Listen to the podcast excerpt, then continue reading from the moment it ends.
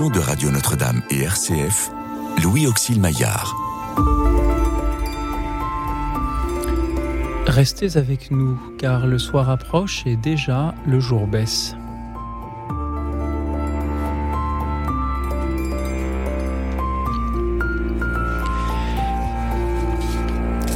Bonsoir à toutes, bonsoir à tous, chers amis, chers auditeurs. Peut-être avez-vous suivi aujourd'hui les obsèques du pape émérite Benoît XVI. Et je vous propose euh, de revenir ce soir sur euh, son héritage. Dites-nous quels souvenirs vous garderez de Benoît XVI. Dites-le nous en nous appelant au 01 56 56 44 00, le 01 56 56 44 00. Vous pouvez aussi nous suivre et réagir en direct sur la chaîne YouTube de Radio Notre-Dame. Merci à vous tous pour euh, vos appels à venir ce soir, pour euh, l'hommage que vous allez euh, rendre, si vous le souhaitez, à Benoît XVI. Merci également à nos invités ce soir. Alexia Vido, bonsoir. Bonsoir. Alexia, vous êtes journaliste pour l'avis responsable des essentiels dans cette revue et également l'auteur de ce livre qui sort justement en ce moment, Cher Benoît XVI, aux éditions euh, de l'Emmanuel. Merci d'être avec nous ce soir, euh, Alexia. À vos côtés, le père Brice de Malherbe. Bonsoir, père. Bonsoir. Père Brice de Malherbe, vous êtes chapelain de Notre-Dame et président de la faculté Notre-Dame, la faculté de théologie du diocèse de Paris. Merci d'être venu euh, jusqu'à nous aussi ce soir pour échanger avec nos auditeurs sur je le redis, le souvenir que nous garderons du, pape Benoît XVI. Merci à ceux qui sont déjà en train de nous appeler pour, pour euh, nous en parler. Qu'avez-vous euh, ressenti en, apprenant euh, son rappel à Dieu, Alexia Vido? Alors on s'y attendait, je m'y attendais comme tout le monde depuis le, mercredi et puis aussi depuis plusieurs mois, même plusieurs années. Comme ça faisait quand même dix ans qu'il s'était retiré dans, dans, le monastère des Jardins du Vatican. Je m'y attendais d'autant plus que j'avais aussi écrit ce livre en hommage, euh, un hommage posthume, un petit peu en avance. Et malgré tout, j'ai été, euh, je dois l'avouer, assez triste en apprenant cette nouvelle. Euh, j'ai été émue bien plus que ce, que j'imaginais. donc la joie de le savoir auprès de Dieu et auprès des siens, et cette tristesse d'avoir perdu comme un grand-père, finalement. Comme un grand-père, et c'est à ce grand-père que vous vous adressez en écrivant Cher Benoît XVI, le titre de ce livre oui, en fait, je lui adresse des lettres dans la communion des saints. Euh, je le tutoie même, j'ai eu cette audace-là de tutoyer le, pape Benoît. Et je m'adresse à lui pour essayer de mieux le connaître à travers ses textes. Parce que Benoît XVI, c'était un homme de la parole, un homme du silence, mais aussi un homme de la parole. Et je crois vraiment qu'on peut euh, apprendre à enfin, le rencontrer dans ses écrits. Merci pour, euh, pour cet écrit. Euh, Alexia, à qui s'adresse-t-il à, ceux qui connaissent déjà Benoît XVI, à ceux qui euh, ne l'ont pas connu? Alors à ceux qui le connaissent pour mieux le connaître, ceux peut-être qui n'ont pas lu ces textes ou certains seulement, mais donc en fait c'est des textes à la fois très connus. Il y a des extraits du, du, discours au Bernardin par exemple, mais des textes qui ont pu passer inaperçus comme je sais pas son discours après la soirée bavaroise qui avait été donnée en son honneur. Euh, donc voilà, c'est encourager des, chrétiens à lire Benoît XVI, mais aussi des, personnes qui sont peut-être même loin de l'Église, mais qui euh, ont cette curiosité d'aller voir ce qu'un pape a pu, euh, dire. Et, je crois que sa parole peut toucher bien plus largement que les chrétiens. Et la couverture médiatique de ces obsèques nous le dit aussi un petit peu. Merci Alexia Vido. Père Brice de Malherbe, vous-même, qu'avez-vous ressenti en apprenant le décès de Benoît XVI Oh, bah de la paix surtout, de la paix avec un peu de, nostalgie, de la paix parce que j'avais été frappé euh, à l'occasion du, prix Ratzinger qu'a obtenu le, père Fédou du, Centre Sèvres. Euh, il a été envoyé une photo de, lui avec, euh, avec Benoît XVI et là, c'était le choc de, de, voir Benoît très, le pape Benoît, le pape émérite Benoît très affaibli. Donc, J'étais heureux qu'il puisse mhm. partir paisiblement.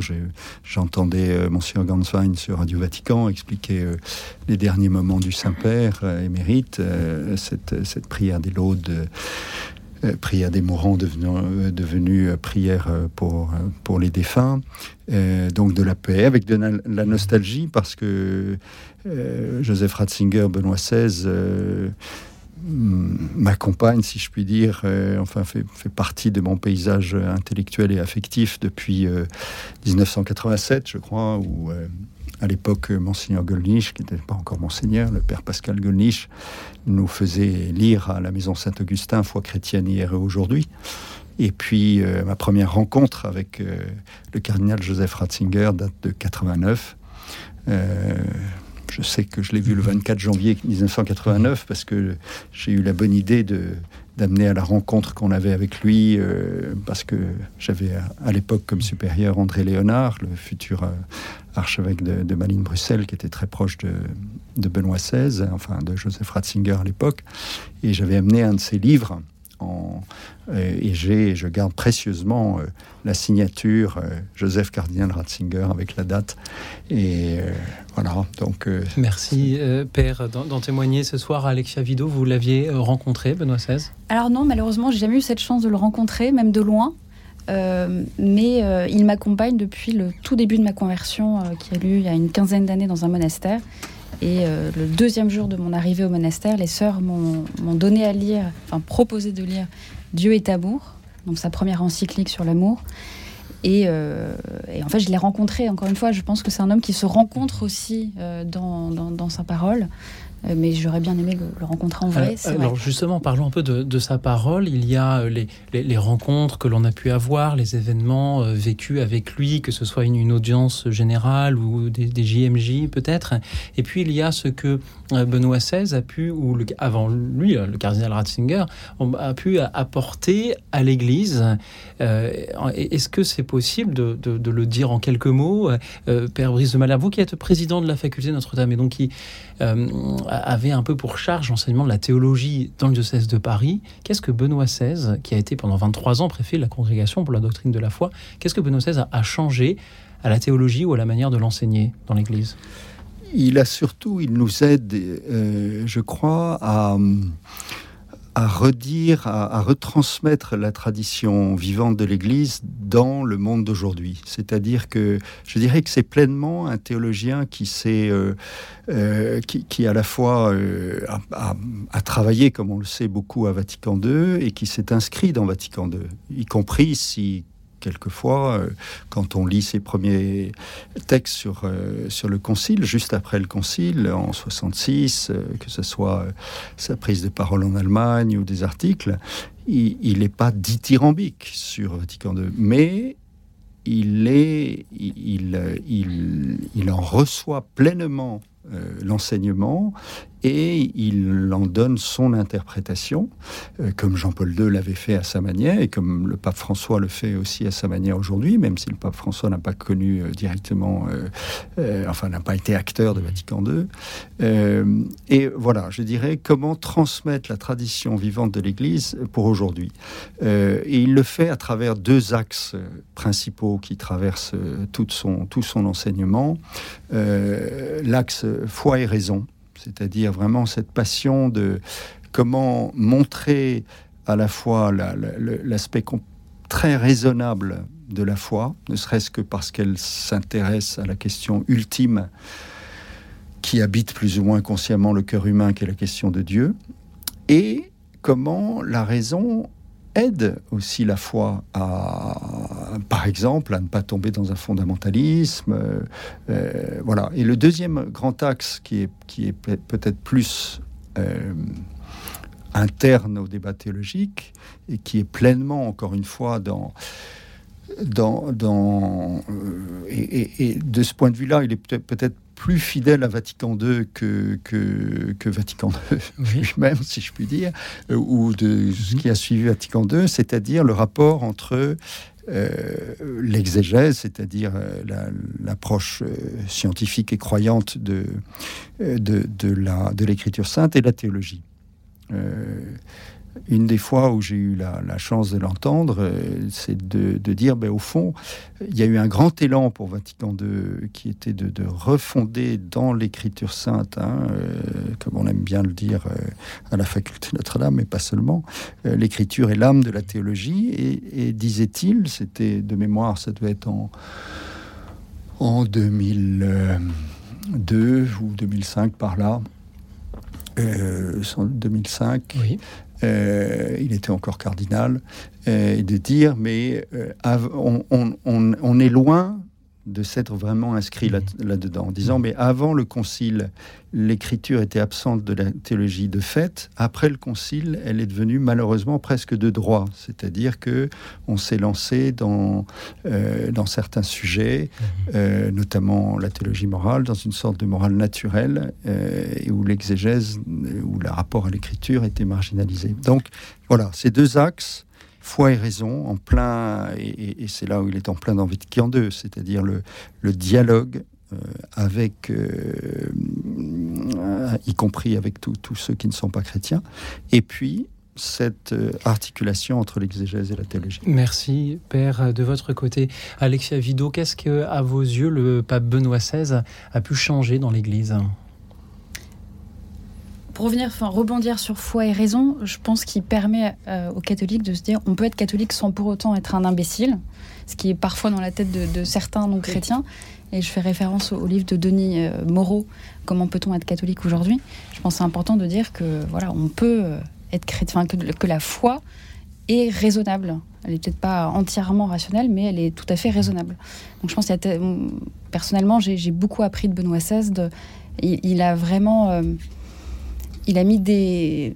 Enfin, il fait entrer dans le mystère de Dieu avec les mots de la raison, euh, la contemplation rationnelle des vérités. Croit pour comprendre et comprend pour croire, disait saint Augustin, son, maître spirituel. Il y a vraiment cet aspect-là.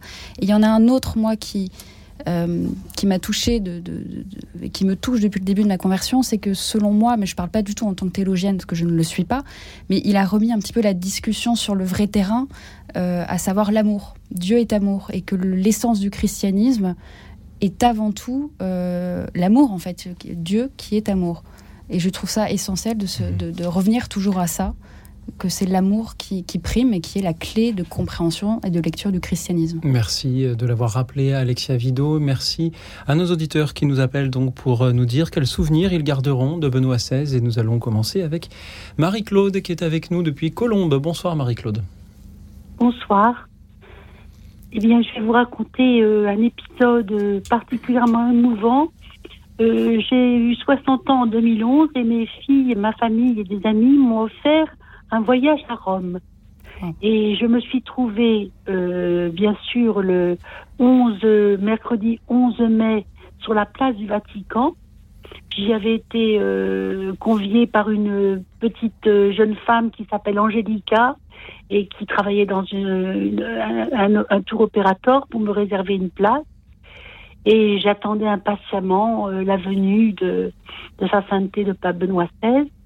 Je l'ai vu arriver dans sa voiture et j'avais peur de, de ne pas pouvoir le, le voir, d'être euh, vraiment euh, à l'écart. Et puis, par chance, il s'est approché, sa voiture s'est approchée à 5-6 mètres de moi. Et là, dans un élan de, de, joie et de ferveur, je lui ai dit Viva Benedetto. Et il m'a regardé, mais avec un regard particulier, très bienveillant. Mais je me suis sentie comme euh, transpercée tout au fond de mon cœur, de mon âme. C'était vraiment très émouvant. Et j'ai senti énormément de bonté dans ce regard. Voilà. C'était ça mon histoire. Donc euh, c'est très rapide, mais ça a été comme une fulgurance, mais c'était merveilleux. Et aujourd'hui, vous voyez, depuis 2011, on est en 2023, bah, ça fait 12 ans, je m'en souviens encore, comme si c'était hier. Voilà. Merci beaucoup, Marie-Claude, pour euh, le récit euh, de, ce pasteur qui euh, savait, malgré le, la foule qui l'accompagnait à chacun de ses déplacements, savait essayer de regarder dans les yeux chacune des personnes qu'il rencontrait. C'est vrai. Alexia, que vous inspirent les paroles de, Marie-Claude? Bah, Tous ces derniers jours, on entend parler de Benoît XVI dans les médias, même généralistes. Il y a parfois ces, clichés qui reviennent d'un pape euh, conservateur, un petit, peu, un petit peu froid, un petit peu rigide. Mais toutes les personnes qui témoignent et qui ont pu le rencontrer, même des journalistes euh, pas chrétiens, se disent euh, avoir été touchés par son regard, par son écoute, par sa capacité à, être présent à l'autre, de cette présence qui est rare, d'une présence qui est vraiment euh, présente, pour ainsi dire. Et, je pense que ça, toute personne qui a, eu la chance de le rencontrer personnellement, même de manière fulgurante comme vous, Marie-Claude, euh, peut témoigner de cette bonté qui, dont il irradiait en fait.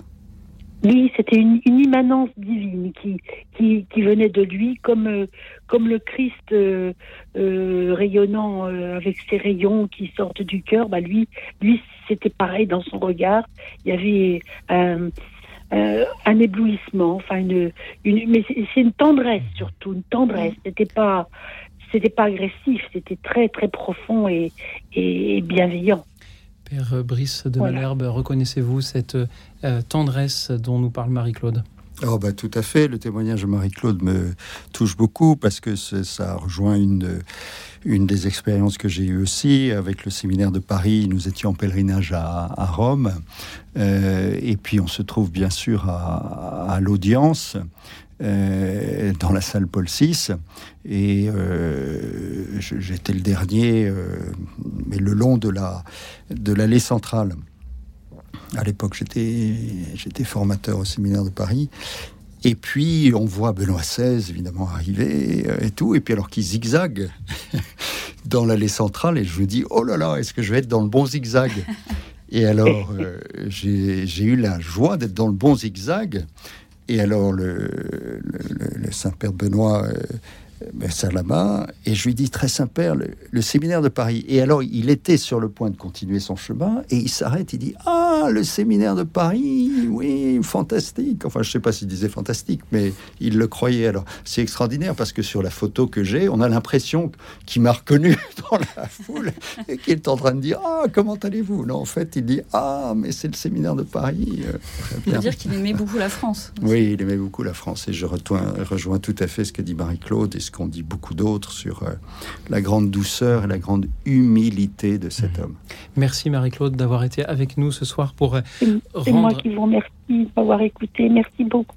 C'est avec joie pour euh, rendre cet hommage à Benoît XVI et merci à tous ceux qui vont nous appeler à leur tour pour, pour à leur tour nous dire quels souvenirs ils garderont de Benoît XVI. Ils peuvent, vous pouvez, chers auditeurs, nous parler du souvenir d'une rencontre de, près ou de moins près avec Benoît XVI ou du souvenir de ses euh, écrits, de ses enseignements, de ce que vous avez pu lire ou entendre euh, de lui. Qu'a-t-il, euh, d'après vous, changé dans, dans l'Église ou dans le monde?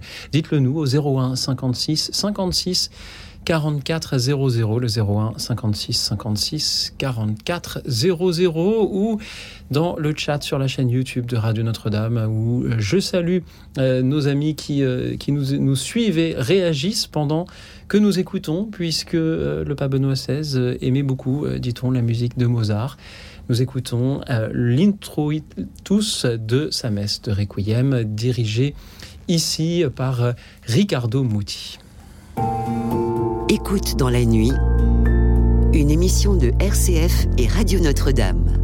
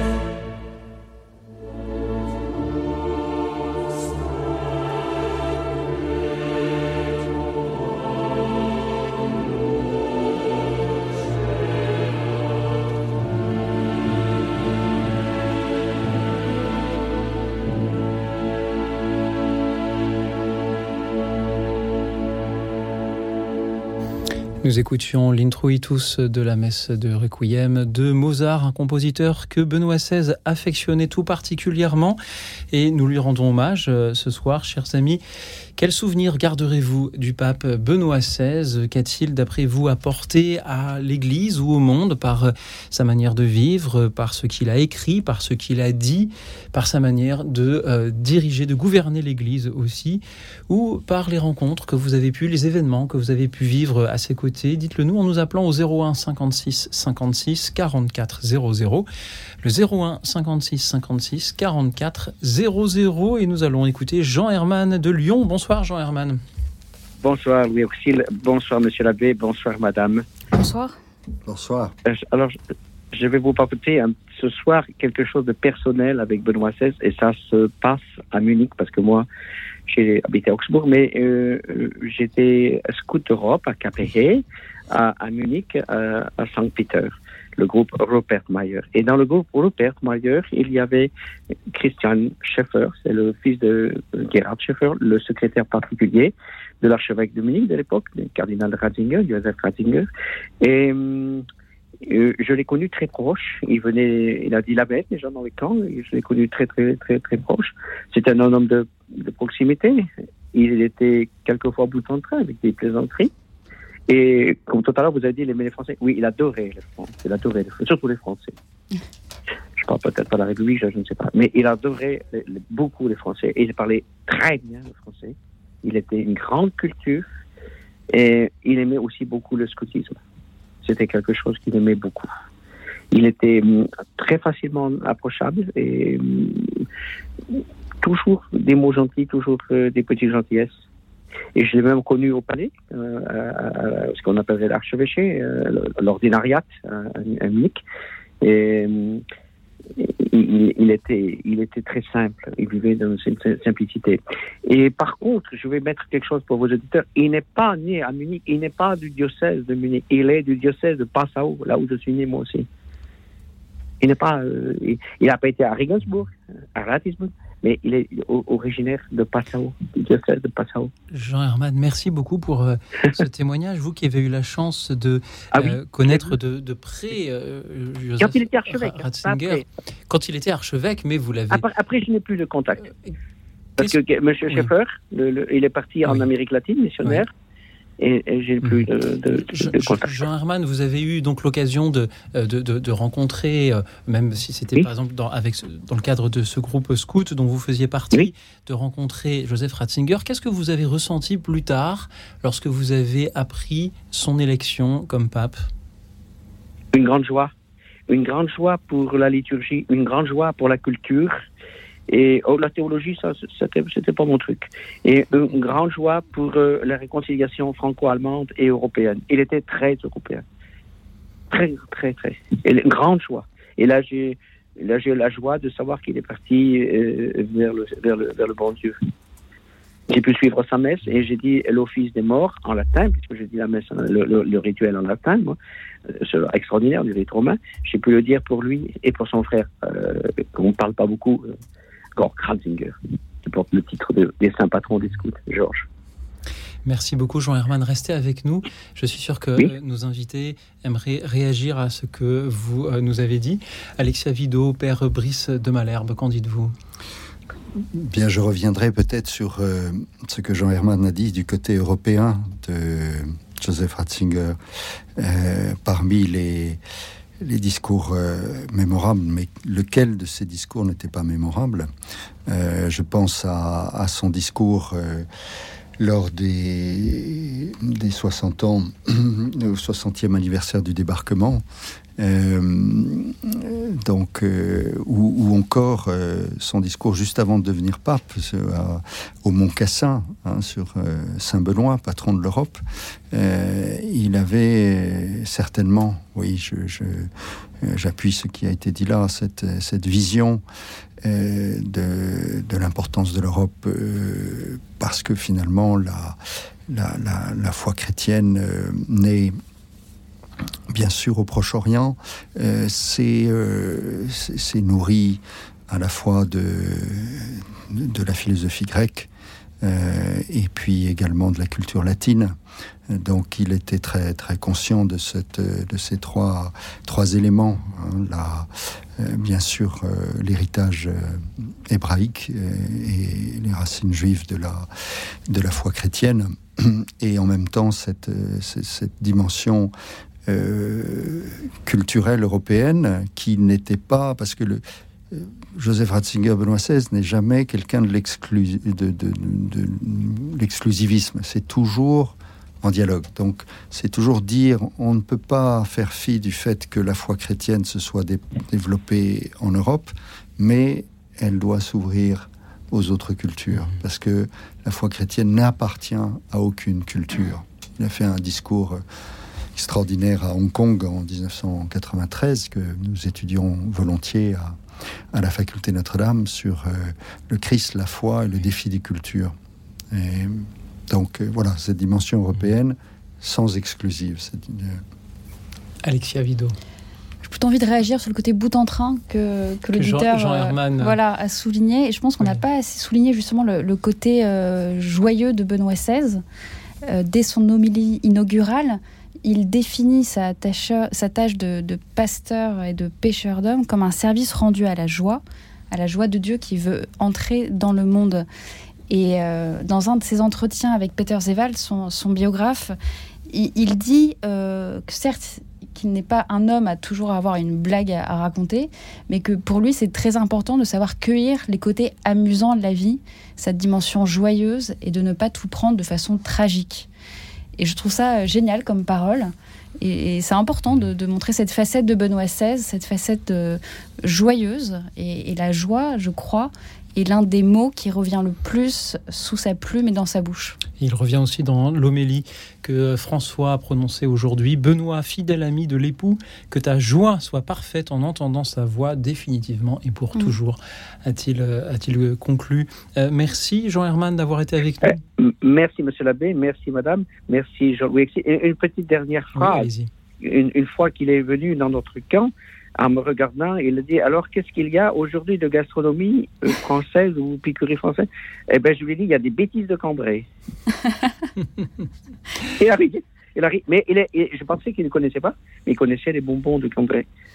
Quelqu'un de bien, vraiment. Merci Jean Herman de, nous rappeler que. Voilà. Euh, Union de prière et très bonne année à tous. bonne année à vous, Jean Herman. Merci euh, de, nous rappeler que euh, avant d'être avant d'être le pape, Joseph Ratzinger était avant tout un homme. Merci Jean Herman. Merci à Françoise à présent qui nous appelle de la région parisienne. Bonsoir Françoise. Bonsoir. Oui, je, je vous, j'ai écouté euh, quand le décès du pape Benoît XVI a été annoncé, ce qu'a dit Frédéric Lenoir sur euh, le pape Jean-Paul II, le pape Benoît XVI, au sujet de la pédophilie, sujet qui, qui fait tâche euh, dans l'Église à l'heure actuelle, qui est très délicat à traiter. Et il a dit, j'ai vu aussi ce qu'avait dit le pape Benoît XVI dans l'avion à propos de la pédophilie. Il était très prudent. Euh, Frédéric Lenoir a dit que le pape Benoît XVI avait cherché à protéger l'institution et le pape Benoît XVI a dit dans l'avion qui allait je sais pas où là à midi là et il a il a affirmé un prêtre ne peut pas être pédophile, ce qui est ce qui tombe sous le sens, parce que c'est criminel, donc euh, voilà. Mais il a été très prudent et je, je, trouve que euh, l'Église marche sur des œufs avec ce sujet, avec ce sujet très très très extrêmement délicat. Et euh, voilà euh, un, traître, un, prêtre ne peut pas être pédophile, c'est mm. évident, c'est mm. évident, c est, c est, ça, ça, tombe sous le sens, c'est criminel la pédophilie. Alors euh, bien sûr, c'est un sujet très très précautionneux. Ce qu'il a, a, voulu dire euh, peut-être, c'est que si euh, il, commet un acte pédophile, euh, il n'est plus vraiment un prêtre. Mais il ne faudrait pas non plus comprendre là que parce que quelqu'un est un prêtre, eh bien, il ne peut pas être accusé. Bien sûr, Françoise, nous l'avons bien compris. Qu'est-ce que vous pourriez nous dire, Françoise, sur vous le, souvenir que vous garderez de Benoît XVI ben, moi, le, le souvenir que j'ai, euh, le, le, plus beau souvenir que j'ai, c'est le, le, souvenir d'un prêtre qui a, qui a quitté sa fonction dignement parce qu'il voyait à l'inverse, euh, en contraste avec Jean-Paul II, parce qu'il voyait que la maladie le contraindrait à ne plus, à ne plus assumer sa tâche comme euh, dans, dans les règles de l'art et il a su quitter sa fonction dignement malgré malgré toutes les tous les sarcasmes, malgré toutes les rumeurs, toutes les tout ce qu'ont ce qu'ont pu dire les journalistes et parce que les journalistes ont toujours fouillé là là où vous fouillez évidemment. Alors euh, donc euh, j'ai, je lui ai trouvé une grande dignité, une grande discrétion et c'est en ça que je l'admire. Merci beaucoup Françoise. Le père Brice de Malherbe voulait euh, réagir à ce que vous nous avez dit?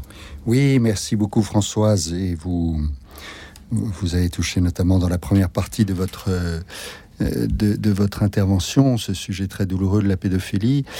Je crois que Frédéric Lenoir est un peu rapide parce que euh, le tout, un des tout premiers actes de Benoît XVI. Je, me demande même si c'était pas euh, déjà dans le court moment où il a été euh, donc en tant que doyen du collège cardinalis, en, donc en charge de, l'Église avant que le, le, le, pape soit, soit élu. Il trouve que c'était lui. Tout de suite, euh, il a mis euh, le père Martial Maciel de côté, euh, qui était tout, puissant un peu, hein, donc à la tête des légionnaires du Christ. C'est un des tout vraiment premiers actes de son, pontificat. Donc, je ne crois pas qu'on puisse dire qu'il ait, voulu défendre l'institution au détriment des enfants j'ai entendu et je, sans doute que c'est une bonne, une bonne analyse, qu'il aurait peut-être pu aller plus loin. Euh, il a ouvert la voie, en tout cas. Il a ouvert la voie. Euh, et François, euh, je dirais, s'est engouffré dans la brèche pour, pour, pour vraiment prendre les choses à, à bras le corps. Mais il a ouvert la voie. Mhm. Effectivement, euh, c'est quand même le premier pape à avoir eu le courage de dire la vérité sur l'Église elle-même et de ne pas avoir voulu protéger l'institution, mais protéger les victimes. Et moi, je garde en mémoire le, chemin de croix euh, qui lui est venu de présider parce que Jean-Paul II était à l'agonie, donc c'était encore le, cardinal Ratzinger. Il a, ça a été un énorme électrochoc dans la curie romaine parce qu'il est, allé très, très, très fort. Il a dit les choses très clairement. Peut-être que je peux juste citer une phrase de cette méditation. Les vêtements et le visage si sales de ton Église nous effraient, mais c'est nous-mêmes qui les salissons. C'est nous-mêmes qui te trahissons chaque fois, après toutes nos belles paroles et nos beaux gestes. Il parle des souillures euh, de l'Église, que de souillures dans l'Église, et particulièrement parmi ceux qui, dans le sacerdoce, devraient lui appartenir totalement. On ne peut pas être plus clair. Et donc, effectivement, dès qu'il est devenu pape, il a pris la chose très au sérieux et très à cœur. Il a posé des actes forts contre les coupables, des gestes forts aussi en faveur des victimes. C'est le premier pape à avoir rencontré des victimes d'abus sexuels, notamment à Washington, lors de son voyage aux États-Unis. Euh, et il n'a jamais cessé, jusqu'à sa renonciation, de, dire sa honte de ce qui se passe dans l'Église, de, de, poser des actes aussi très concrets. Il n'a pas juste dit des belles paroles de consolation comme ça en l'air. Et puis, par exemple, ce qui m'avait très marqué, c'est dans, je crois que c'était en 2010, quand il y a énormément d'affaires qui sont sorties. Euh, à l'extérieur comme au sein même de l'Église, on a dit mais c'est un complot contre l'Église, on veut l'attaquer, etc. Je crois qu'il était en voyage vers le Portugal, euh, il était dans l'avion, et il a dit en fait les persécutions, alors je, le cite très mal, mais les persécutions les plus fortes de, contre l'Église et contre le pape euh, ne sont pas le fait de personnes à l'extérieur de l'Église, mais à l'intérieur de l'Église, du péché de l'Église. Mmh. Et donc ça coupait court à toutes ces, théories du complot contre l'Église. et, donc vraiment pape Benoît XVI. Alors peut-être qu'il n'a pas assez frappé assez fort, peut-être qu'il n'a pas vu le côté systémique de la chose, mais, mais on ne peut pas lui. Mais devant l'ampleur de la tâche, qui pourrait prétendre euh, qu'il aurait pu frapper encore plus fort Et puis il faut souligner que François, à chaque fois, enfin pas à chaque fois, mais très souvent, il dit euh, que c'est Benoît XVI qui a, qui a impulsé le mouvement. Il, rend à Benoît XVI quand même cette. Ce, Merci. Moi, je remercie Françoise de nous avoir euh, d'avoir mis ce sujet important euh, sur la table et, d'avoir donné l'occasion à nos invités de revenir sur la manière dont Benoît XVI avait pu faire avancer l'Église sur ce sujet. Françoise nous a aussi parlé de la manière que Benoît XVI a choisi pour euh, quitter, pour remettre sa charge euh, sur sa dignité, sa discrétion. Est-ce que Benoît XVI nous a appris à dire au revoir en renonçant à, sa charge quand il ne, ne s'est plus senti en, mesure de, l'assumer, en, écrivant avec des années d'avance un, testament spirituel? Est-ce que c'est une manière de, voilà, de, nous, de nous dire peut-être que vous aussi, là où vous êtes, vous pourriez avoir, euh, avoir besoin de, de, laisser la place à d'autres oui, c'est certainement un, grand exemple. Ça a été un choc, euh, je veux dire, euh, c'était jamais vu. Enfin bon, on, on, a rappelé à ce moment-là que déjà au lointain Moyen Âge, un pape avait fait cela, mais euh, c'est l'impression que le, que le sol s'effondrait sous nous. Enfin, comment, comment est-ce qu'un pape peut démissionner? Là encore, il a été euh, d'une certaine manière novateur, novateur comme, comme il a toujours été, c'est-à-dire en, en, s'inscrivant dans une réforme qui ne, qui ne fait pas table rase du, passé, mais qui, euh, qui, qui, essaye toujours d'aller à la source de l'évangile et, de la, et de la rencontre avec le Christ et de l'abandon entre les mains de Dieu. Je crois qu'un des, un des auteurs qui a été important pour lui, euh, c'est le, cardinal Newman, hein, a pu, euh, dont il a pu célébrer la, la, béatification, la canonisation, je ne sais plus, je crois que c'est la béatification à, en Angleterre, dans ce, voyage extraordinaire, un pape en Angleterre, euh, s'adressant à à l'ensemble de, de, la classe politique, avec tous les premiers ministres. Et euh, Newman avait très fortement cette, euh, cette spiritualité aussi de, l'abandon confiant hein, dans, dans le Seigneur, euh, l'abandon. et, comme moi, une des phrases qui me frappe de, de Benoît XVI dans, dans l'encyclique Dieu est amour, c'est, bah, enfin je le dis avec mes mots, bah, le Seigneur nous demande de donner le meilleur de nous-mêmes. Mais n'oublions pas que c'est lui qui sauve le monde, c'est pas nous. Et je pense que cette, euh, cette humilité dans la renonciation, il y, a de, y a de cet abandon entre, euh, entre les mains. Et les auditeurs aussi nous donnent le meilleur d'eux-mêmes ce soir, comme chaque soir. Quel souvenir garderez-vous de Benoît XVI, chers amis, qu'il s'agisse d'une rencontre, d'un événement vécu à ses côtés, d'une lecture, d'un enseignement reçu euh, de lui Dites-nous ce qu'il a changé dans l'Église ou dans le monde. D'après vous, dites-le nous aux 01 56 56 44 00. Et puis, il y a quelques années, l'Observatore Romano avait publié une liste de euh, musique pop euh, que le pape appréciait particulièrement. C'est pourquoi je vous propose d'écouter Paul Simon, Graceland. Écoute dans la nuit, une émission de RCF et Radio Notre-Dame.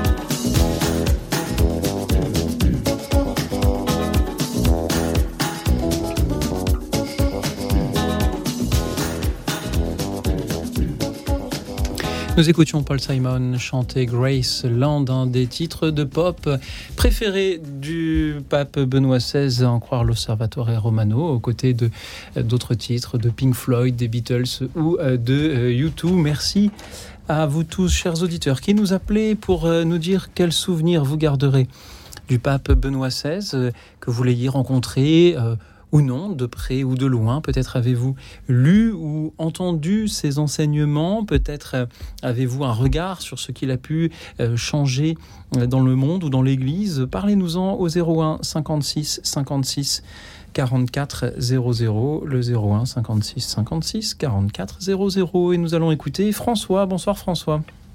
Oui, bonsoir. Je vous entends mal. Vous m'entendez? Nous, on vous entend très bien. C'est le plus important, ah, François. Allez-y. Alors voilà, euh, je vous remercie, je salue tout le monde. Euh, en fait, je connaissais peu, euh, sauf je voyais bien que c'était un théologien sévère et, et, droit, mais c'est tout.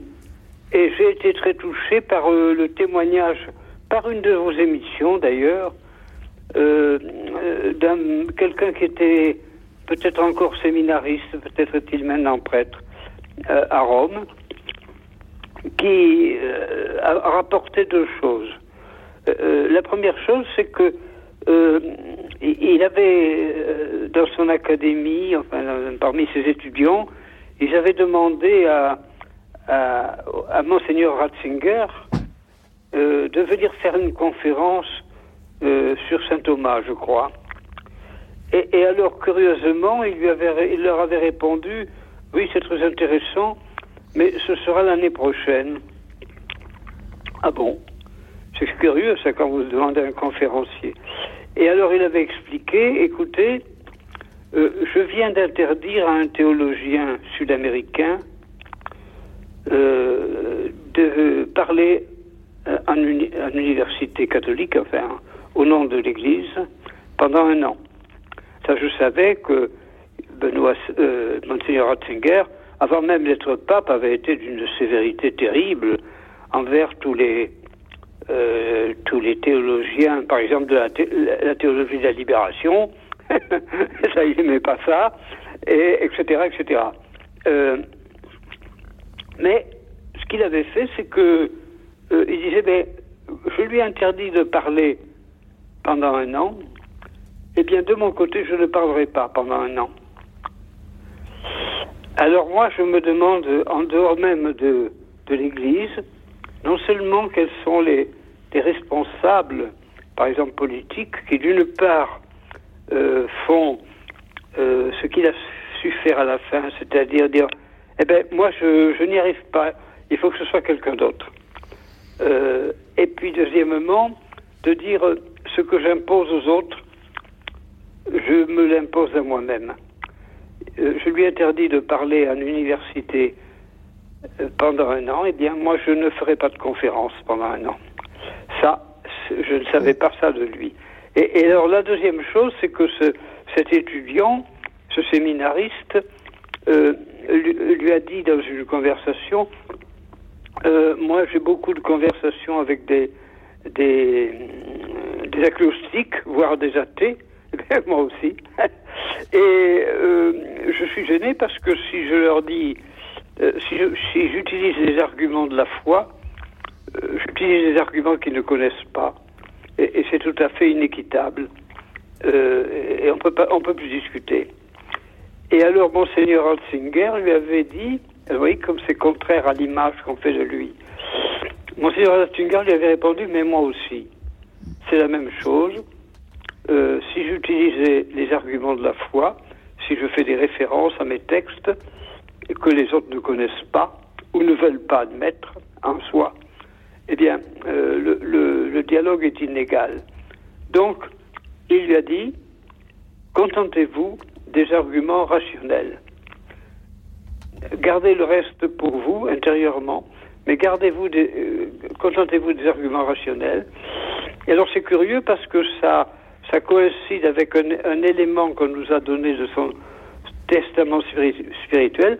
J'aimerais bien d'ailleurs qu'il soit publié, ce testament spirituel, où, il dit à un moment, euh, attention, la science, euh, moi j'ai un frère très, très scientifique, euh, la science vous amène très loin, peut vous faire croire à tout, sauf que de toute façon, il y a un moment où elle s'arrête.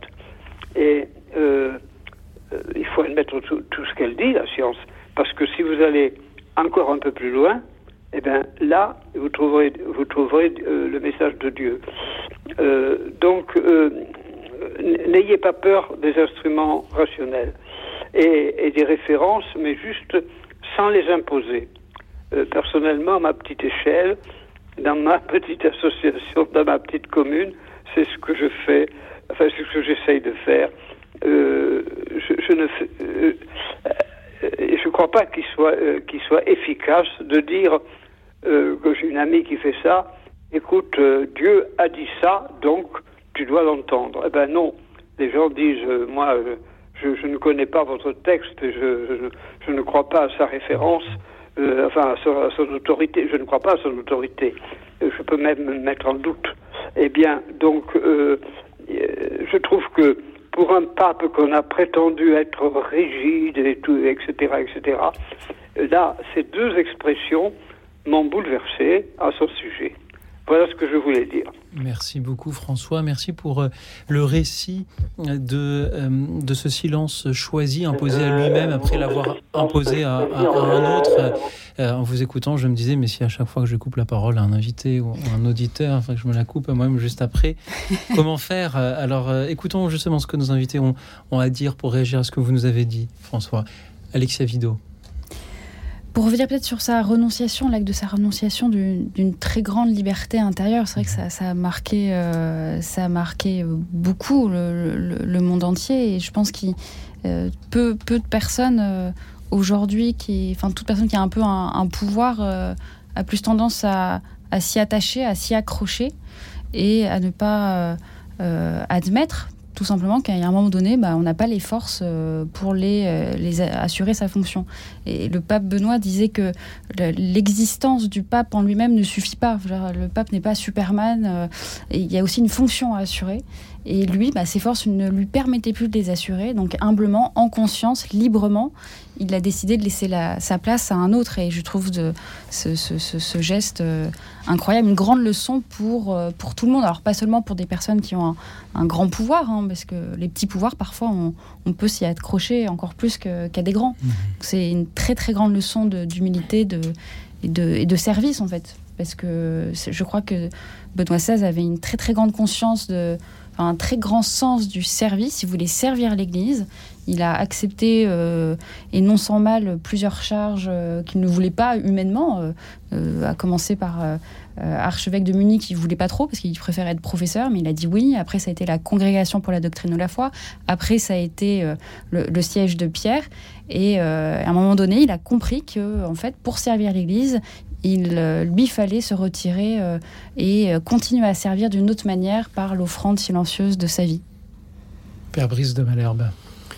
Oui, pour, pour appuyer ce, un, des autres aspects de, ce que nous a hum, dit François, de son témoignage, il y a vraiment cette, cette conviction très très ancrée euh, chez, chez, Joseph Ratzinger de, de, la fécondité mutuelle euh, de, de, la science et de la foi. Hein, je, vous cite juste une phrase, et c'est fait partie d'un discours euh, qu'il a donné en 2012 à,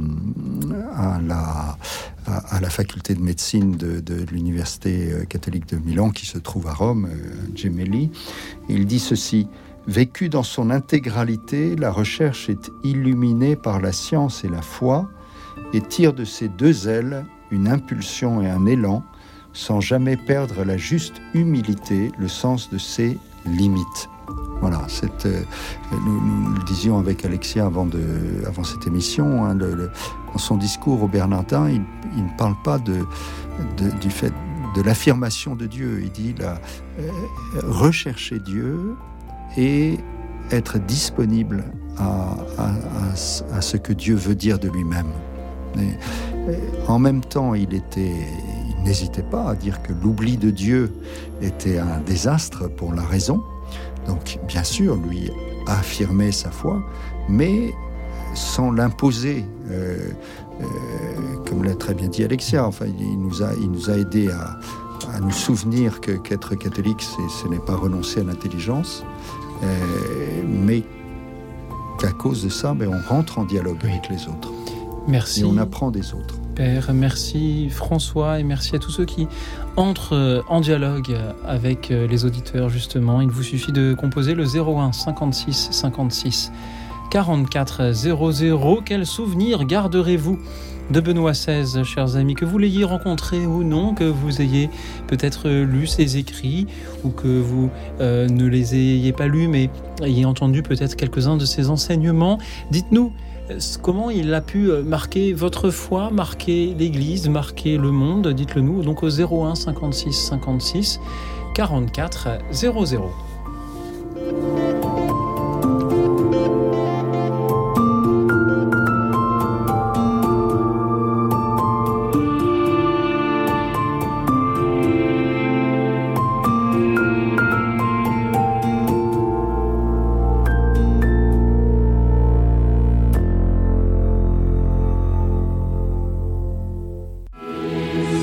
Bruno Courtois, directeur général de Radio Notre-Dame.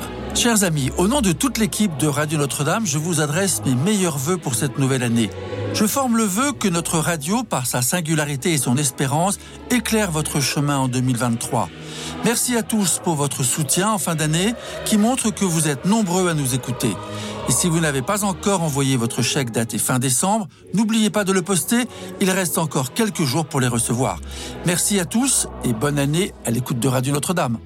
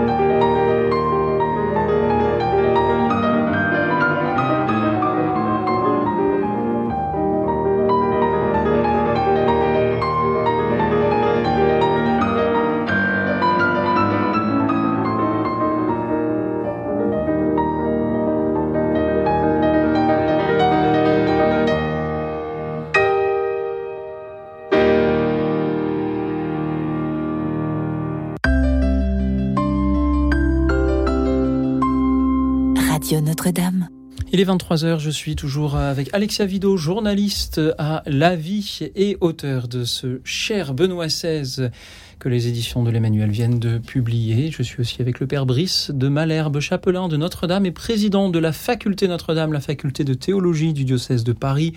Et avec eux, nous vous écoutons, chers auditeurs, rendre hommage ce soir au pape Benoît XVI. Quel souvenir garderez-vous de lui? L'avez-vous rencontré? Et si vous ne l'avez pas rencontré, avez-vous lu quelques-uns de ses écrits, entendu l'un ou l'autre de ce, de ce discours? Ou avez-vous tout simplement un regard sur l'influence qu'il a pu avoir sur l'Église, sur euh, le monde. Dites-nous quel souvenir, souvenir vous garderez de lui en appelant le 01 56 56 44 00. Le 01 56 56 44 00. Et nous allons écouter Elvire de Paris. Bonsoir Elvire. Bon, bonsoir, c'est à moi? C'est à vous Elvire. Et je salue tout le monde et je vous remercie. Bonsoir. Voilà, la chose suivante, je me rappelle aux Invalides. Aux, Invalides, une fois qu'il a commencé à parler, tout le monde disait Viva papa et ce fut un grand silence. Et j'ai eu la grâce, partant en, en cure, et, de passer à l'eau dès l'après-midi, nous sommes partis. Et le nous sommes arrivés à l'eau sous une pluie battante, et que j'appelle une pluie lavante. Le lendemain, il faisait très beau. Et ensuite, l'après-midi, il y a eu la messe à l'après-midi le matin. Et le soir, l'adoration, l'après-midi, l'adoration du Saint-Sacrement sous la tente. Je vais vous dire la chose suivante. On l'attendait. Il est arrivé. Il s'est agenouillé. Et il a dit la chose suivante. Il est là. Mais le il est là, c'est qu'il voyait que c'était authentique sa voix et, et sa voix que vous connaissez, pas besoin de vous rappeler, et nous dire devant le Saint-Sacrement incliné, agenouillé, il, il nous a dit il est là et nous sommes là. Et c'est ce que je retiens de lui, c'est cette présence et cette foi. Et, qui nous- et je ne suis pas la seule à avoir retenu ce mot. Il est là. Et pour lui, c'était authentique. Pour nous, c'est qu'il voyait, qu'il voyait, qu'il voyait Jésus et, et devant le Saint-Sacrement, et à nous dire, avec une foi et avec sa voix que vous connaissez douce, il est là. Merci Elvire d'être là, Voilà. vous aussi, pour euh, en, en témoigner. Alexia Vido, que vous inspirent les paroles d'Elvire? Pense que Benoît XVI, c'était effectivement cet homme de ce maître de la prière aussi, qui nous a aidés à, rencontrer le Christ, en fait, à remettre le Christ au centre de nos vies, de nos cœurs, de nos pensées, de, de, notre existence euh, totale. Et, c'est vrai que Benoît, euh, enfin Joseph Ratzinger a choisi Benoît comme prénom à la fois en hommage à Benoît XV, mais aussi à Saint Benoît, le père du monachisme occidental. Et dans sa règle, Benoît dit ne rien mettre absolument au-dessus du Christ. Et c'est toute la vie de Benoît XVI, c'est d'avoir voulu mettre le centre au Christ, de s'effacer derrière le Christ. Et je crois que par ses paroles, par ses silences aussi, vous parliez du silence et on pense aussi au silence qu'il a réussi à instaurer à Madrid, par ses paroles, ses silences, par ses gestes, par ses attitudes, par sa renonciation aussi, par son retrait dans euh, le monastère des Jardins du Vatican, par, euh, par toute sa vie en fait, il, a, il nous a euh, tourné le regard vers le Christ. Je crois que c'est un de ces grands cadeaux qu'il nous fait et qu'il va continuer à, nous faire de là-haut. Merci. Elvire, Père Brice de Malherbe, qu'en pensez-vous? Ah ben, je, je pense euh, que c'est mm, Joseph Ratzinger, Benoît XVI, est quelqu'un qui, qui, nous, qui a enraciné toujours sa, sa, sa, réflexion et sa foi dans la contemplation. Hein, je me rappelle euh, un, de, un de mes maîtres jésuites qui disait ben, avant de, de parler de Dieu, il faut parler à Dieu. Ben, c'était, c'était ça, Joseph Ratzinger. Hein, il l'avait appris de ses, de ses premiers maîtres, hein, Saint, Saint, Augustin, Saint Bonaventure. Euh, il avait, il avait d'ailleurs, comme, comme le pape euh, François, bien sûr, après lui, ou le pape Jean-Paul II avant lui, mais c'est d'autant plus frappant chez ce grand intellectuel, une, grande dévotion. Je me souviens euh, de, quelqu'un qui travaillait avec lui à la congrégation pour la doctrine de la foi dire Ah, tiens, aujourd'hui, le cardinal Ratzinger nous a fait une très très belle méditation sur Saint Joseph. Il y avait une grande dévotion pour son, son saint patron. Euh, donc, euh, vraiment, cette, euh, ce lien entre théologie et spiritualité, et aussi cette théologie des saints qui était très chère à, son grand ami, un autre grand théologien, Hans Urs von Balthasar, qui était persuadé que les, les saints nous, étaient les meilleurs théologiens, et que bien sûr, l'adoration du Seigneur, et notamment l'adoration du Saint-Sacrement, était une source de de rencontre avec celui qui n'est jamais une idée, disait euh, Benoît XVI, mais qui, est une personne. Merci. Encore euh, à vous, Elvire, euh, d'en avoir témoigné ce soir. Nous accueillons maintenant Monique de Béziers. Bonsoir. Bonsoir. Donc, moi, je voulais simplement dire à quel point, à quel point j'avais apprécié et j'apprécie toujours les livres. C'est sa vie de Jésus, euh, ces, encycliques, Dieu est amour, Sauver en espérance, puis tous ces livres, je, je, suis éblouie par la clarté, le plaisir, le bonheur qu'on a à le lire, franchement. Je suis d'accord. Vraiment, euh, c'est ce qui me, m'a le plus impressionné chez lui, je crois. Après, bon, les, traits de son caractère, le fait qu'il ait, eu l'humilité de renoncer à sa charge, etc. j'avais, je l'avais vu à Lourdes en 2008, mais j'avais pas eu de contact personnel, quoi.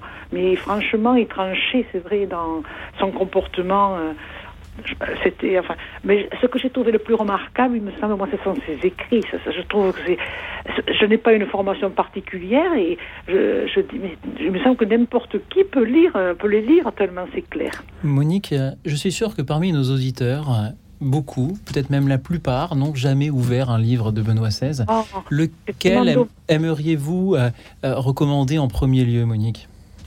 Oui, il me semble que c'est les livres sur Jésus. Mm. Ça me paraît tellement euh, il me semble, je sais pas, parce que c'est Jésus, puis il, coupe court à toutes euh, les insinuations, vous voyez, il les coupe court avec euh, calme, avec, euh, je vais vraiment vous dire, avec toute sa culture.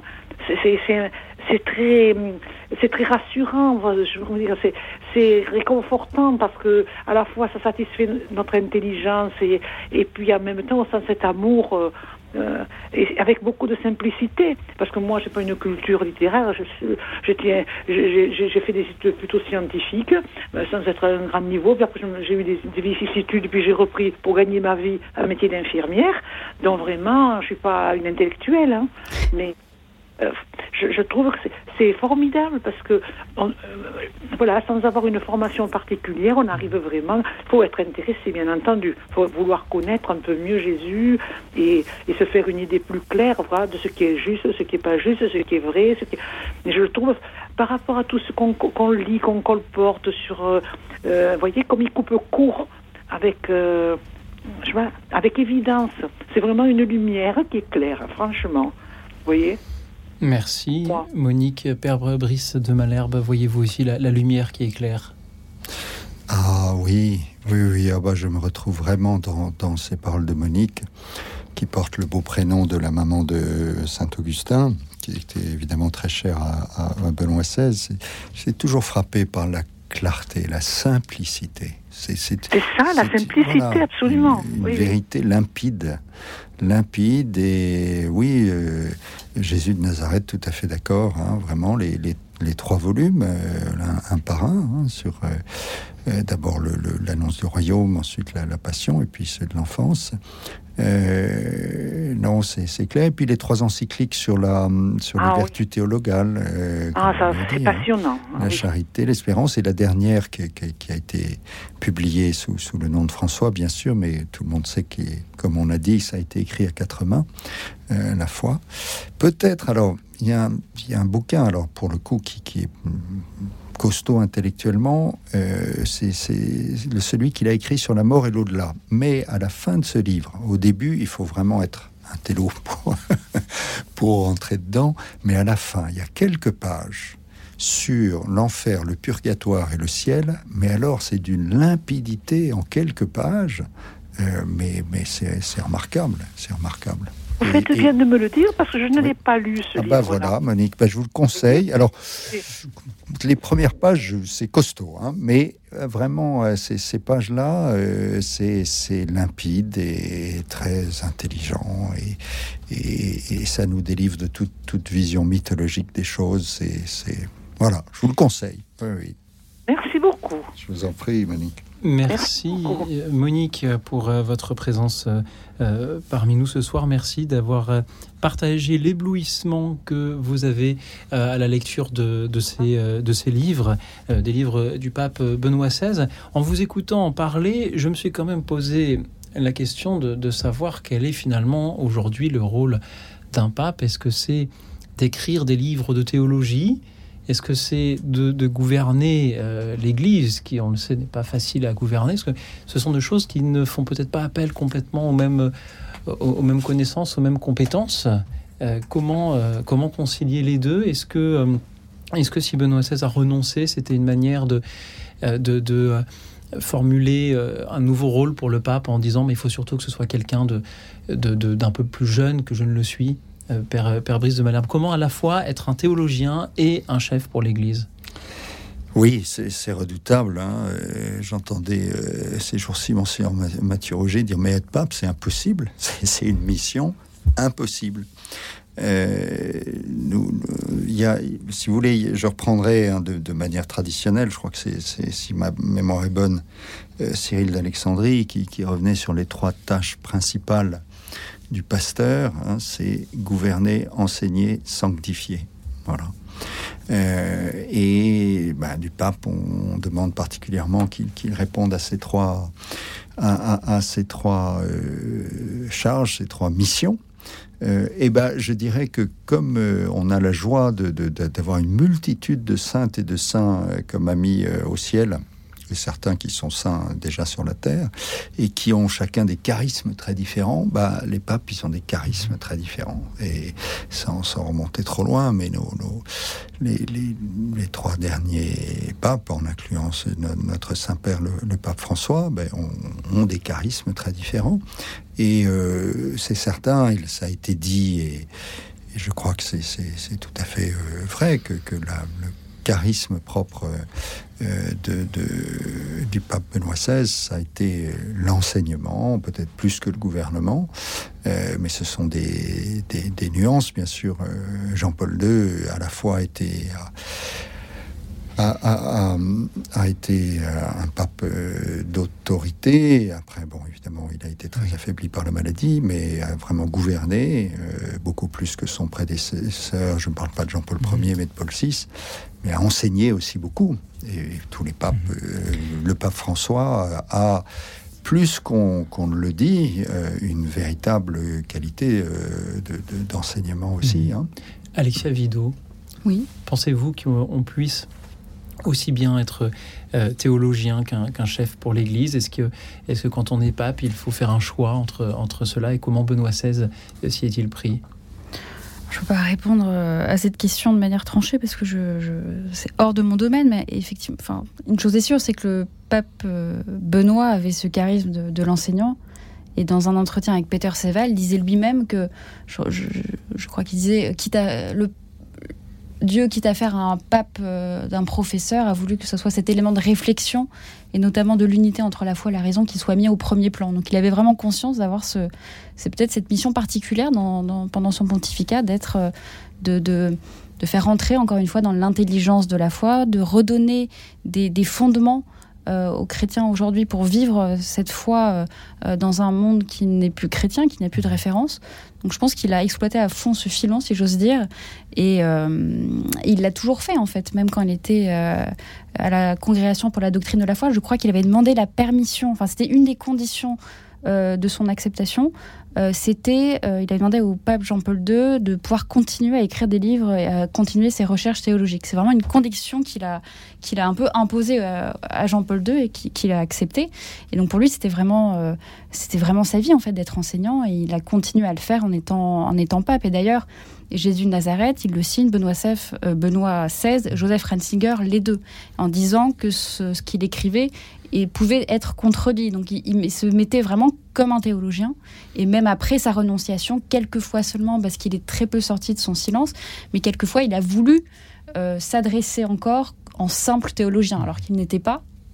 Euh, d'où parfois peut-être certains, euh, une certaine problématique, mais voilà, il voulait continuer à armer entre guillemets les, les, chrétiens et, le monde en général. Mhm.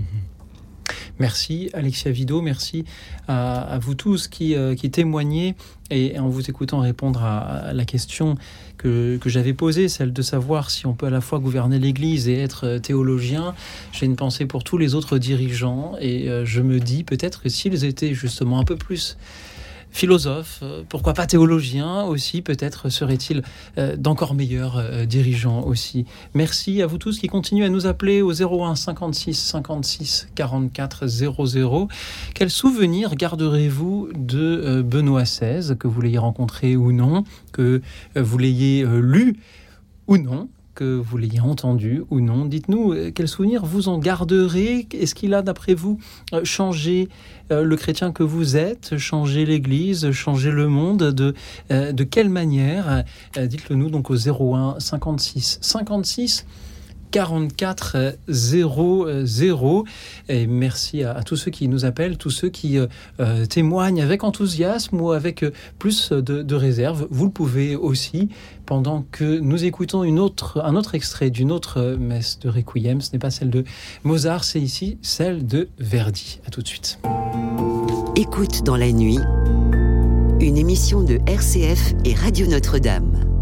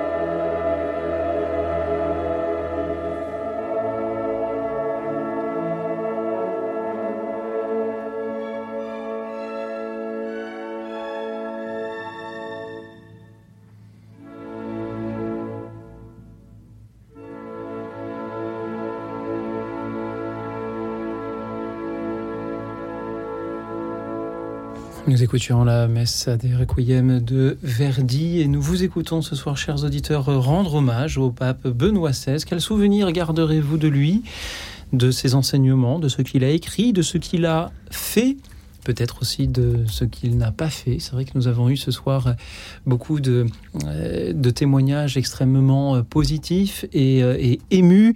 Et même s'il est d'usage le jour des obsèques de quelqu'un de n'avoir que des éloges pour lui, si des auditeurs veulent voilà, faire un témoignage qui aurait peut-être plus de plus de réserve, ils peuvent aussi le faire toujours au 01 56 56 44 00. Je voudrais euh, saluer euh, Georges qui euh, nous écoute depuis la région parisienne. Georges ne, ne souhaitait pas passer à l'antenne car Georges est lycéen et je pense qu'il doit avoir cours demain matin. Georges nous dit qu'il a il était un grand pape, pape martyr même, nous, dit, nous dit-il. il a beaucoup subi de ce monde. Le monde ne l'écoutait plus, mais il a défendu devant lui la foi catholique. Et Georges nous dit, nous avons euh, perdu un pape, mais nous gagnons un saint au ciel. Merci. Georges et bon courage pour euh, les cours demain matin. Merci à Anne qui est avec nous depuis Vichy. Bonsoir Anne. Oui, bonsoir Louis Écoutez, je peux témoigner d'abord euh, du silence qui planait sur les invalides lors de la venue de Benoît XVI. Et je suis vraiment restée touchée par ce silence juste après l'Eucharistie, alors que nous étions des millions de jeunes pour venir l'écouter. Et euh, actuellement, je suis euh, en charge de la transmission de la foi pour des élèves de sixième. Ce matin, nous avions une réunion à ce sujet. Nous allons euh, essayer de les initier à l'adoration. Je rentre chez moi, j'ouvre un petit livre de Benoît XVI, qui est une exhortation apostolique Sacramentum Caritatis, et je tombe immédiatement sur la page suivante. En outre, je recommande que, dans la formation catéchétique, en particulier dans les parcours de préparation à la première communion, les enfants soient initiés au sens et à la beauté du fait de se tenir en compagnie de Jésus, en cultivant l'admiration pour sa présence dans l'Eucharistie. Je vous assure que, mm. euh, franchement, dans la foi, j'ai pensé que notre euh, cher Benoît XVI était déjà, toujours, je pourrais dire, en activité pour nous transmettre le meilleur. Voilà. Magnifique. Merci Anne. Alexia Vido, que vous inspirent les paroles d'Anne alors, je crois que c'est dès les GMJ de Cologne en 2005, donc ces premières GMJ, euh, Benoît XVI a décidé d'instaurer un temps d'adoration silencieuse le samedi soir, euh, mmh. qui est normalement un temps euh, très très festif. Et en fait, quand il a sorti cette idée, personne ne l'a cru. Enfin, tout le monde pensait que ça allait un peu capoter, en pensant que les mmh. jeunes ont besoin de danser, de chanter, de bouger. De... Et en fait, déjà à Cologne, euh, il y avait 750 000 jeunes, je crois, et il y a eu un, un respect, de, de un, un, très très beau silence sur la plaine de Marinefield, et, mm. qui a marqué beaucoup.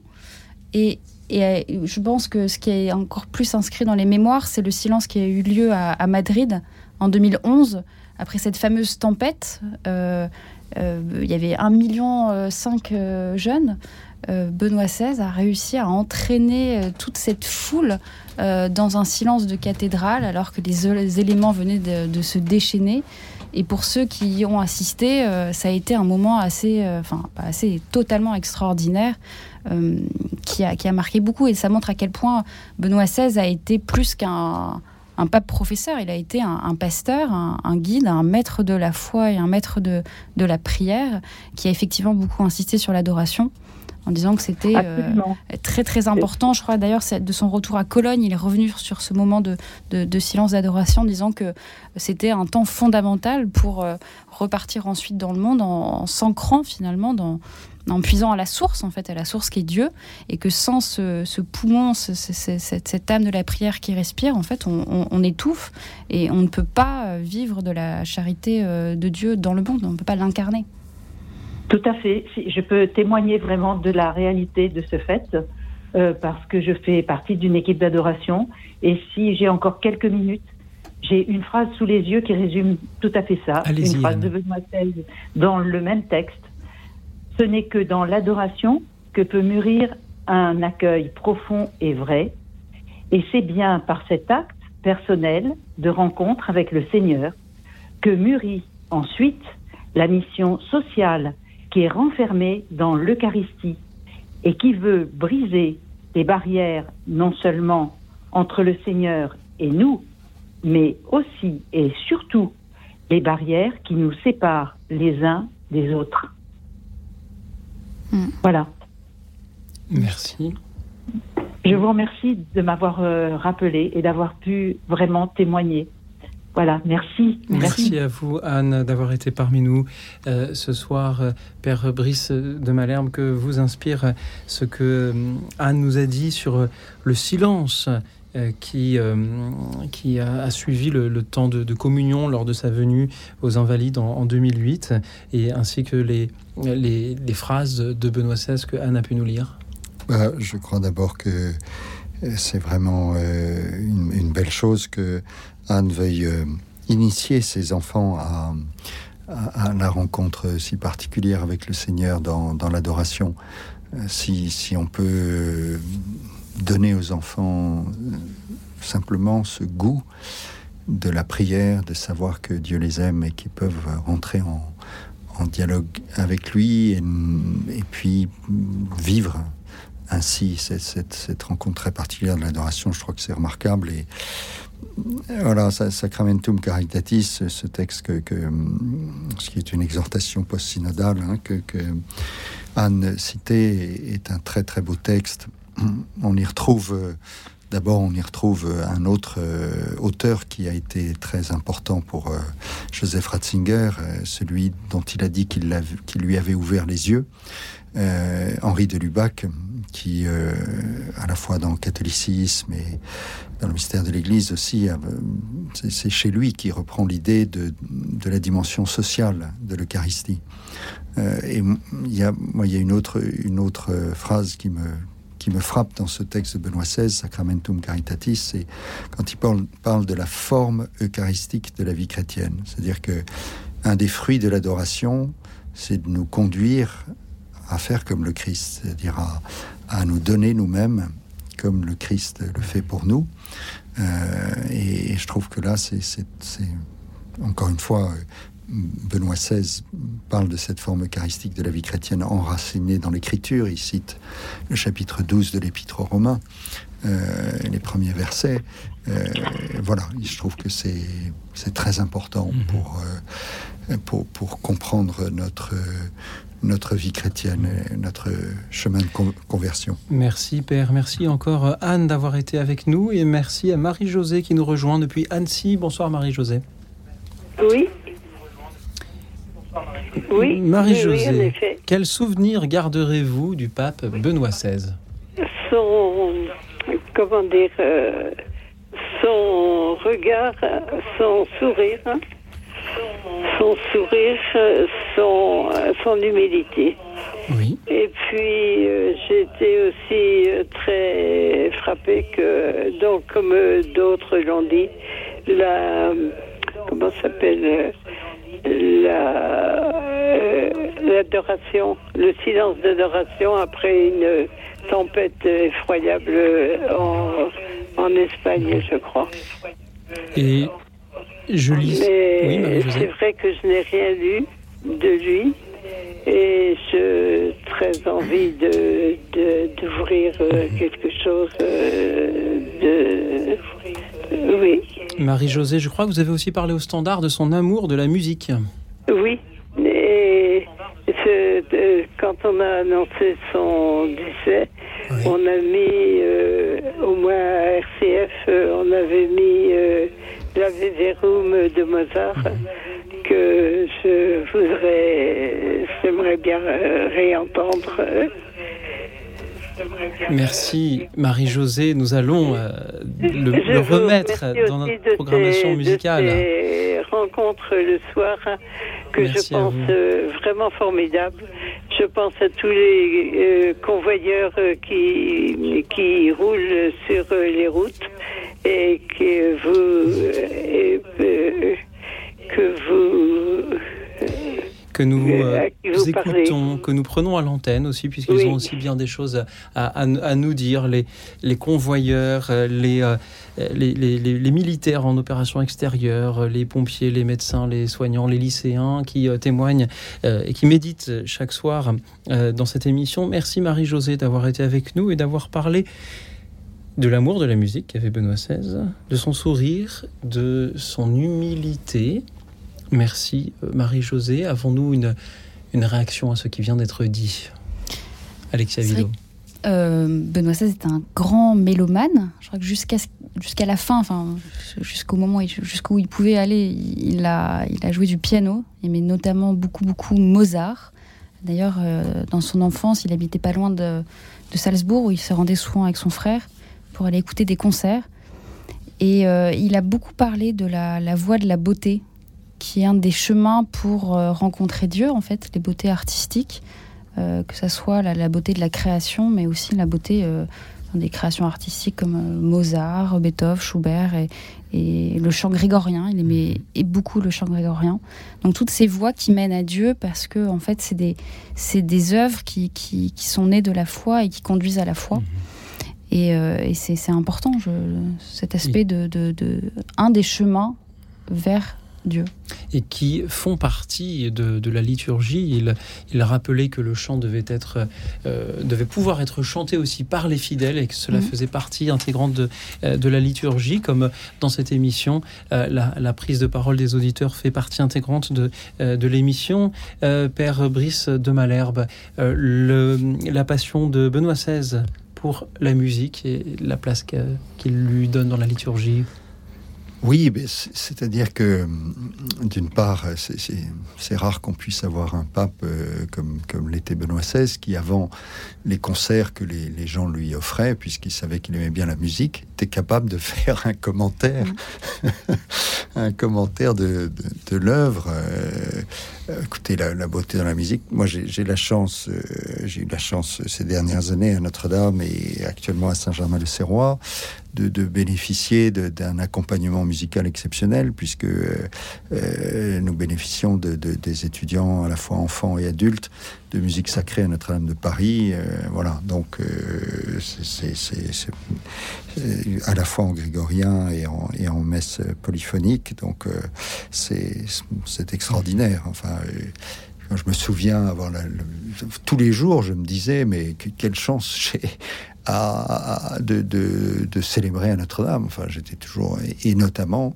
grâce à l'accompagnement musical.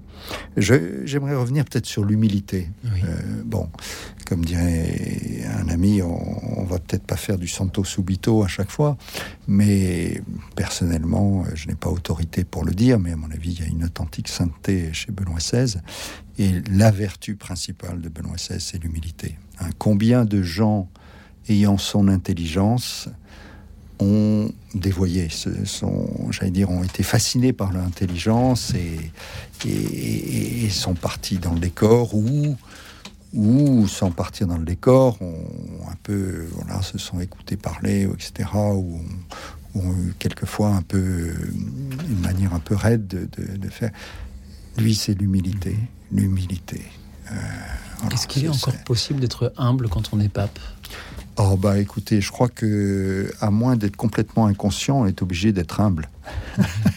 Parce que encore une fois, la tâche est complètement est tellement surhumaine que si on croit pas en Dieu, euh, il m'étonnerait qu'on puisse. euh, mais euh, encore une fois, ce sont des nuances. Je suis pas en train de dire que les autres ne sont pas humbles, mais euh, chez, chez Benoît XVI, c'est d'autant plus frappant. Euh, comme chez d'autres, euh, qu'il qu'il- qu'il avait cette, cette intelligence euh, Et je, pose cette question car euh, cela fait maintenant une heure et demie que nous entendons nos auditeurs rendre cet hommage à- au pape Benoît XVI et dire quels souvenirs ils, ils garderont de lui. Et pourtant, nous sommes aussi, euh, et nous en avons un peu parlé une époque où, dans l'Église, on, remet en question euh, parfois la, la place euh, des prêtres que l'on met parfois sur un, piédestal. On parle du, du cl- du cléricalisme. Et, comment, comment faire pour célébrer la mémoire du pape Benoît XVI pour le remercier pour ce qu'il a fait, pour les charges qu'il a accepté de prendre, sans non plus en, voilà, en, faire un, Dieu vivant, sans le mettre sur, sur un piédestal qui peut être dangereux aussi pour, pour, un, pour un prélat. Oui, bah écoutez, c'est, je crois que Benoît XVI a reconnu lui-même euh, qu'il avait pu faire des erreurs. Euh, tout à l'heure, l'un des auditeurs, François, l'a parlé de, son, de, sa sévérité vis-à-vis de la théologie de la libération. Bah, euh, sous son autorité, il y a deux documents qui sont sortis sur la théologie de la libération. C'est-à-dire qu'en écoutant les uns les autres, il s'est aperçu que peut-être le premier, il avait été peut-être un peu trop, un peu trop sévère. Alors le mmh. deuxième, il n'est pas en train de dire euh, c'est magnifique. Hein. Euh, non, il voyait, euh, il, voyait dans, dans, sa, notamment la, la retraite qu'il a donnée au Vatican, il a dit attention, il y a la tentation de vouloir établir le royaume de Dieu sur la terre et du coup d'avoir une vision trop politique euh, de, l'évangile. Mais voilà, il a reconnu peut-être qu'il avait été, qu'il n'avait pas assez pris en compte des, points positifs. Il y a toujours des points positifs dans, dans une, dans une position. Euh, en tout cas, la plupart du temps, il avait fait un, deuxième, euh, voilà, un, deuxième document après son discours, qui, à mon avis, dit des choses tout à fait importantes de, de fameux discours de Ratisbonne. Mais il s'est aperçu, ben voilà, que ça avait, ça avait heurté certains, et notamment euh, il craignait que, qu'avec le monde musulman, d'une manière euh, très large, ça, crée euh, une cassure. Ben, il a convoqué tous les, tous les ambassadeurs des pays musulmans à, Rome pour leur parler, pour, pour leur dire mais non, mon, intention c'était, c'était simplement de, dire attention. si une foi religieuse n'est pas justement n'a pas un dialogue avec la raison, elle risque de tomber dans la violence, mhm. mais qu'il n'avait rien contre les musulmans. Puis, euh, alors là, c'était une manière pour lui d'être, d'éviter d'être trop sur un piédestal, justement? Peut-être, peut-être, oui. Enfin, en tout cas, mhm. cette humilité est, marquante. Alexia Vido. Il disait souvent le, le pape n'est pas la star autour de laquelle tout tourne. Il est seulement et uniquement le vicaire qui renvoie à, à l'autre avec une A majuscule. Je pense qu'il avait vraiment conscience de, puis déjà, il est arrivé sur le trône de Saint-Pierre sans le vouloir, enfin vraiment à son corps défendant. toute sa carrière ecclésiastique, entre guillemets, euh, il l'a vraiment pas voulu. Il a, il a toujours dit oui, mais un peu en renaclant quand même, mais en disant oui dans le oui du Christ à Dieu, évidemment. Mais après, dans la, tentation de, de, de fin, de, Santo Subito, euh, après, il faut savoir qu'est-ce que ça veut dire la sainteté un saint, c'est pas quelqu'un qui n'a pas péché, qui n'a pas commis d'erreur ni de boulette. Et ça, Benoît XVI, évidemment, il a fait plein d'erreurs. C'était pas un très bon communicant. Il savait pas communiquer, en tout cas selon les critères de, la, de, nos réseaux sociaux aujourd'hui. Mhm. Il, a, il a commis des erreurs de, communication, de gouvernement, de, parfois de naïveté. Il a su mal s'entourer, etc. Donc évidemment, il y a plein de. On peut critiquer Benoît XVI sur plein d'aspects. Ça, c'est Et lui-même, dans son tesson spirituel, parle de ces moments où il a pu déraper, il a demandé pardon, à, ceux qu'il a pu blesser. Merci beaucoup pour cette réponse. Mais avant d'écouter Thérèse, j'ai quand même envie de reposer ma question autrement. Est-ce que l'on peut aujourd'hui être euh, catholique et finalement s'émouvoir euh, avec une certaine distance seulement du rappel à Dieu de, Benoît XVI et, ne pas suivre avec assiduité euh, l'actualité des, publications, des enseignements du, du J'espère qu'on peut juste être euh, triste d'un homme qui, quitte cette terre, quoi. Enfin, d'être ému, d'être reconnaissant, euh, d'être sans forcément tout de suite poser les choses. Enfin, juste un sentiment du cœur, quoi. Merci un peu beaucoup. De simplicité. Alexia, pour euh, cette simplicité. Merci à Thérèse qui est avec nous depuis le Val-de-Marne. Bonsoir Thérèse. Oui, bonsoir Lioxile, bonsoir Père euh, Brice de Malherbe, je crois. Bonsoir. Bonsoir Madame. Bonsoir. Je voulais témoigner euh, de sa gentillesse, de sa douceur, de, de son beau regard, de, de son humilité, ce qu'on appelle humilité, et j'ai le livre sous les yeux, Benoît XVI, cardinal Robert Sarrat, des profondeurs de nos cœurs. Voilà, je... Hmm. Merci. Très humble et, oui, oui, très... Merci. Rayonnant de... Oui. Thérèse, simplicité, délicatesse, gentillesse aussi, puis-je puis-je puis-je voir. Thérèse, merci de nous en avoir parlé ce soir. Merci à vous tous qui pouvez toujours nous contacter, nous laisser un message au 01 56 56 44 00 pour nous dire quel souvenir vous garderez du pape Benoît XVI pendant que nous écoutons. Nous avions commencé l'émission avec euh, l'introitus euh, de euh, messe de Requiem de Mozart et nous allons à présent entendre un, autre des musiciens favoris du pape Benoît XVI pour la conclusion d'une autre messe. C'est la messe en si mineur de Bach, Dona Nobis Pacem, donne-nous la paix. Écoute dans la nuit, une émission de RCF et Radio Notre-Dame.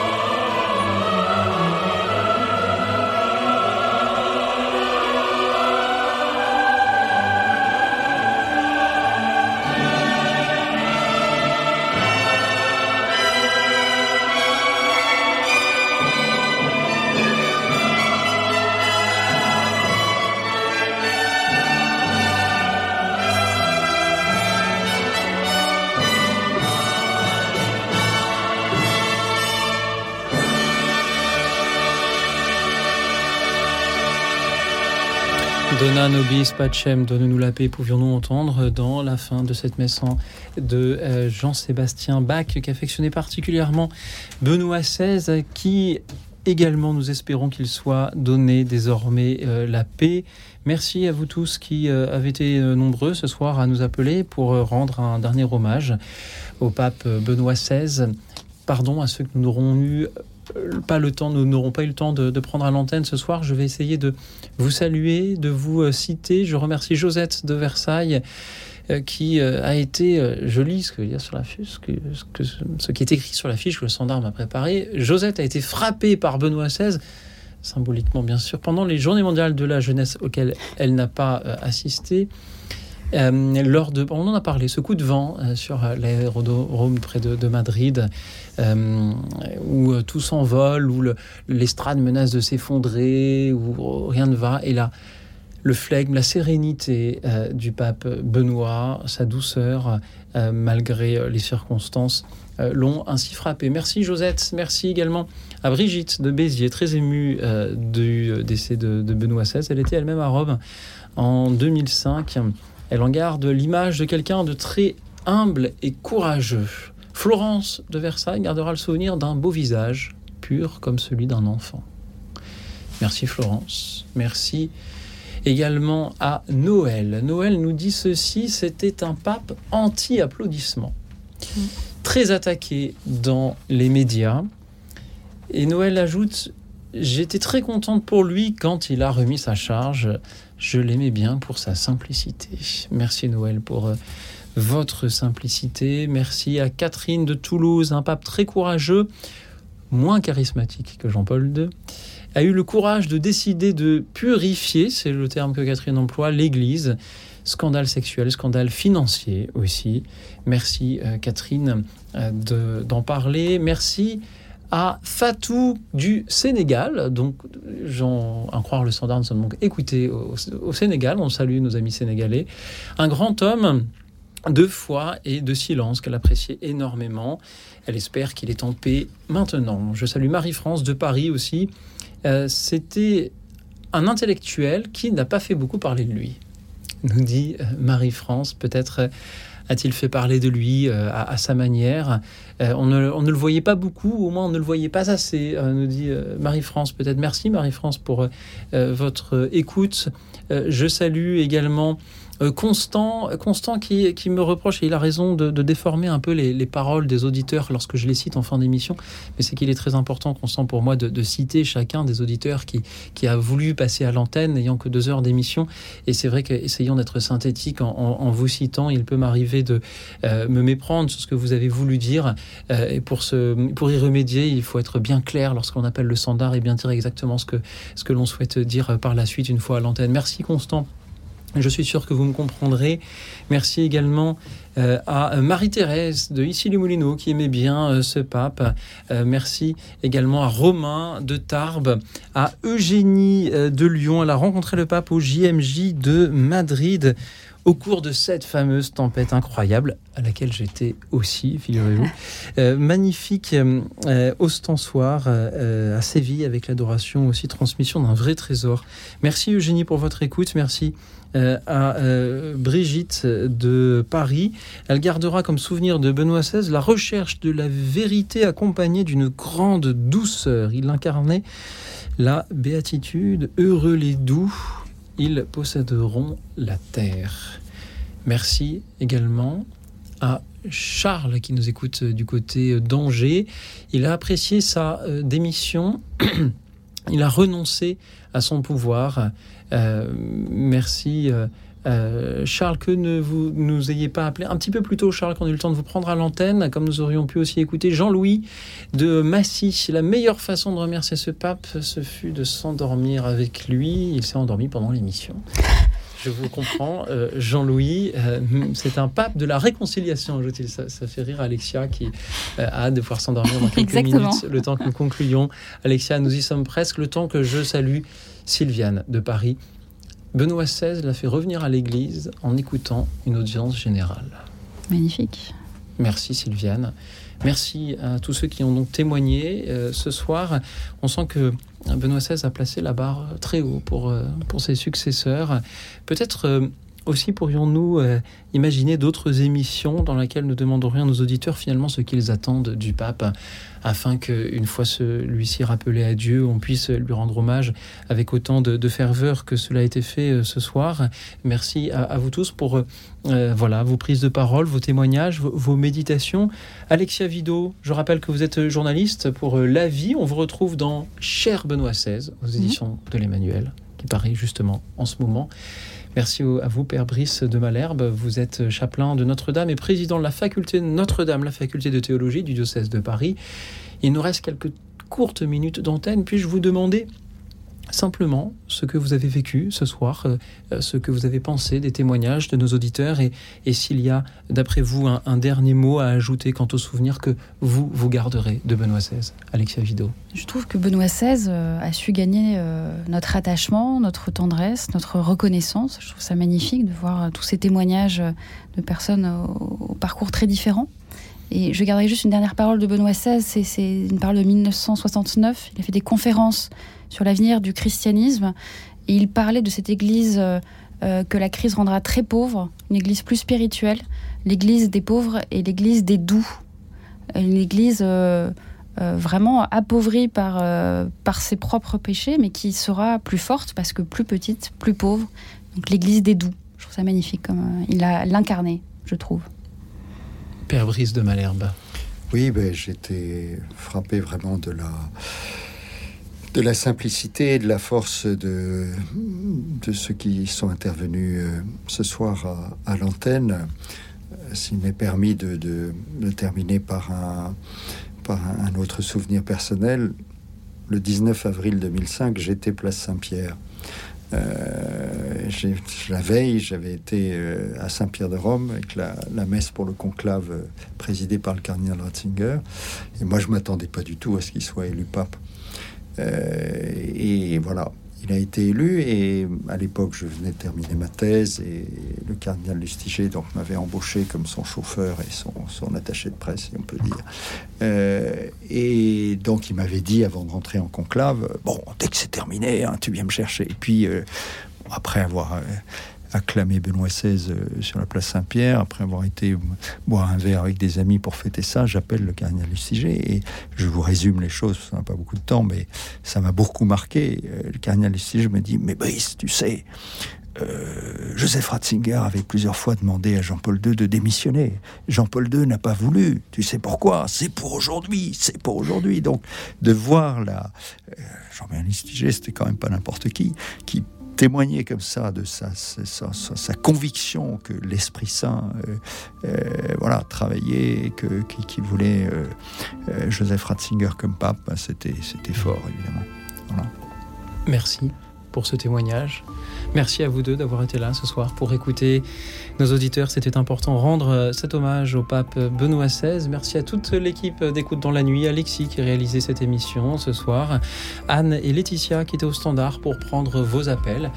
Et enfin, merci à vous, chers auditeurs, pour euh, vos témoignages qui nous élèvent chaque soir. En attendant ce à venir demain et d'autres jours, je vous souhaite une nuit tranquille et reposante.